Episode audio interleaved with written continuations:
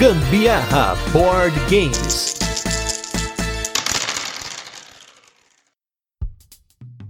Fala galera, beleza? Aqui é Gustavo Lopes, Gambiarra Board Games. Hoje no nosso penúltimo episódio dessa série Mecânica do Dia, em que eu e Anderson Butileiro estivemos aí durante o mês de agosto de 2022 fazendo um cast por dia sobre uma mecânica, um conjunto de mecânicas. E no episódio de hoje, nós vamos falar aqui um pouquinho de diversas dinâmicas de jogos de tabuleiro que são listadas como mecânicas. Porém, elas são formas de jogar os jogos e não exatamente uma mecânica. Aqui a gente está agrupando diversas dinâmicas diferentes de integração entre jogadores, em que os jogadores podem jogar contra um objetivo comum, no caso aí um jogo cooperativo, ou apesar de estarem jogando juntos contra o jogo, possuem objetivos particulares e até mesmo condições de vitória individual, que é no caso dos jogos semi-cooperativos. Você vai também ter jogos em times, em duplas ou até mesmo um único jogador contra os demais. Isso aqui a gente tá falando de dinâmicas, tá? Mas muitas vezes você vai ver alguns desses termos cooperativo, semi-cooperativo, com time, dupla, que estão listados como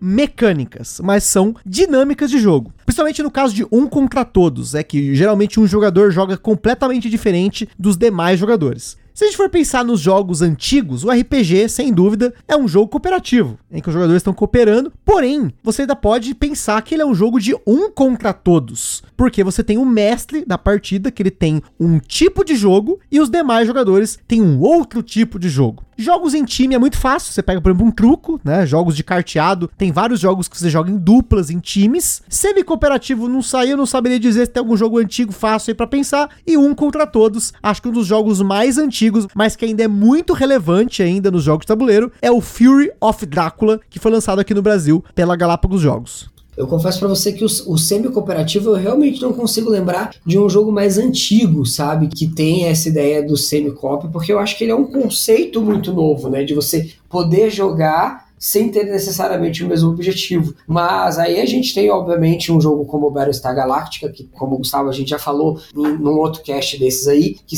veio para o Brasil agora como insondável, que é aquele jogo em que todos os jogadores estão jogando aparentemente pelo mesmo objetivo, e num determinado momento do jogo você descobre que tem traidores que o objetivo deles é diferente. Né? Então eles vão, até um determinado momento do jogo, jogar como se fosse um jogo cooperativo e vencer de uma forma diferente. Um outro jogo muito interessante que tem um elemento semi-cooperativo é o arquipélago, que a gente já falou daqui é, sobre ele também num outro dia. No arquipélago é um jogo estratégico, cada jogador está fazendo o seu jogo, né, as mecânicas são de um jogo multiplayer, mas existem elementos do jogo, que é, por exemplo, da rebelião, que todos os jogadores precisam cooperar. Né? Então a cooperação é um dos elementos do jogo, mas o jogo ele é individual. Né? Então por isso ele é semi-cooperativo. Dentro da ideia de cooperativo mesmo em si, eu acredito que hoje o mais famoso seja o Pandemic, né? que inclusive uma das sessões do Pandemic, o Pandemic Legacy, é hoje o top 2 do Board Game Geek, né? dos jogos mais conceituados do, do, do momento, vamos dizer assim, né? dos últimos anos. Ele chegou a ser top 1, que é um jogo em que todos os jogadores estão cooperando para descobrir curas de doenças antes que elas se espalhem, contaminem todo mundo e virem uma grande pandemia. A gente tem Zombicide, que é um jogo que está fazendo 10 anos agora, inclusive foram anunciadas várias novidades para esse universo de Zombicide aí recentemente, que é um grande jogo cooperativo em que o seu desafio é contra a mesa, né? Então, acho que uma maneira de definir muito bem os jogos cooperativos é que você joga contra a mesa e a mesa propondo coisas contra os jogadores. No caso dos RPGs, o mestre faz esse papel né, de mesa. Eu acho que a, a maneira de diferenciar por que, que ele seria mais co-op menos um contra todos, é porque o mestre ele não, não é um dos jogadores, né? Ele não está jogando, né? Ele está propondo o jogo. Verdade, verdade. Como se o tabuleiro estivesse propondo o jogo, né? Então, existe os jogadores e existe o mestre, né? Então, por isso, acho que os jogadores estão cooperando, né? E o mestre é quem está propondo o jogo ali para todos eles. É tipo operador da parada, né? Isso, né? bem isso aí. E aí eu acho que existem alguns outros estilos de jogos que entram dentro de co-op e semi-co-op, que o Gustavo até vai falar melhor do que eu, porque ele gosta mais desse tipo de jogos aí, ele sabe que não é muito minha praia esse negócio de jogo co-op aí, não. É, é verdade. Vou deixar é verdade. o Gustavo complementar mais isso aí. Só falando um pouquinho dos jogos de times, a gente também tem esse conceito muito fácil pra gente, porque, cara, uma gincana que a gente fazia no colégio, né? Ah, gincana. E aí tem os dois um times. futebol, cara, né? futebol, né? Esportes geralmente são jogados em times, né? Mas aí, pro jogo de tabuleiro, acho que um grande jogo que trouxe essa coisa de times e popularizou o jogo de times, inclusive é um jogo que é muito vendido e tem uma aceitação muito grande no mercado, é o Codenames, né? Ou Codinomes aqui no Brasil. Ou o Código Secreto, acho que é da segunda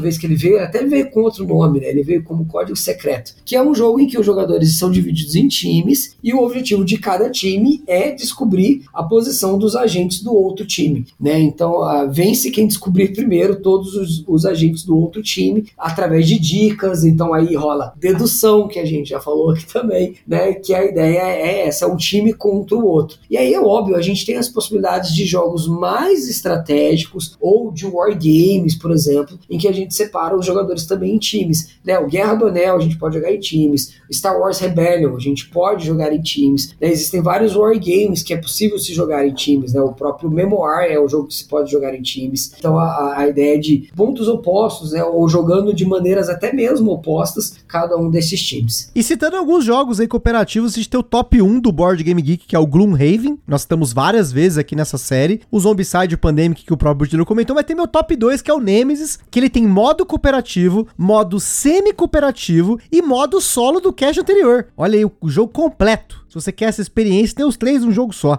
E tem jogos até jogos pequeniníssimos, como Bandido, Sprawlopolis, né? Que são jogos cooperativos de caixinha pequena. Porque às vezes a gente pensa jogos cooperativos, já pensa um negócio maior. Não, você pode ter um jogo simples que seja cooperativo, um jogo barato que seja cooperativo, né? Sempre cooperativos tem também o Dead of Winter, que é um jogo famoso, saiu com essa mecânica, que na verdade é uma dinâmica. Um contra todos, eu comentei do Fear of Drácula, mas no Brasil saiu também o Busca pelo Anel, o Ataque dos Titãs, né? O do anime Attack on Titan, e também o Last Friday. O Codinomes, né, que o próprio Butileiro comentou, é um jogo de times extremamente famoso, tem muitos por aí também. O Decrypto, que é um party game, talvez, com esteja mais alto no ranking do Board Game Geek. O Management, agora eu não sei exatamente como que se pronuncia, MMGMT. É um jogo mais novo aí, que inclusive eu estou com um certo hype para conhecê-lo, hein. Ele é Mind Management, Mind MGMT. Então fica a dica, tragam pro Brasil editoras que esse jogo vai fazer sucesso. Cara, eu não sei como é que esse jogo não saiu aqui ainda. Ele tá sendo super falado lá fora. Inclusive, foi um dos grandes é, lançamentos do ano, digamos assim, que já, tem sido despontado para concorrer a vários prêmios aí. Não sei como é que esse jogo ainda não veio parar aqui no Brasil. Então ficamos por aqui com mais um episódio aí, nosso penúltimo episódio do Mecânica do Dia. Espero que tenham gostado até então. E amanhã ficamos com o fechamento. E é isso aí, aquele forte abraço e tamo junto.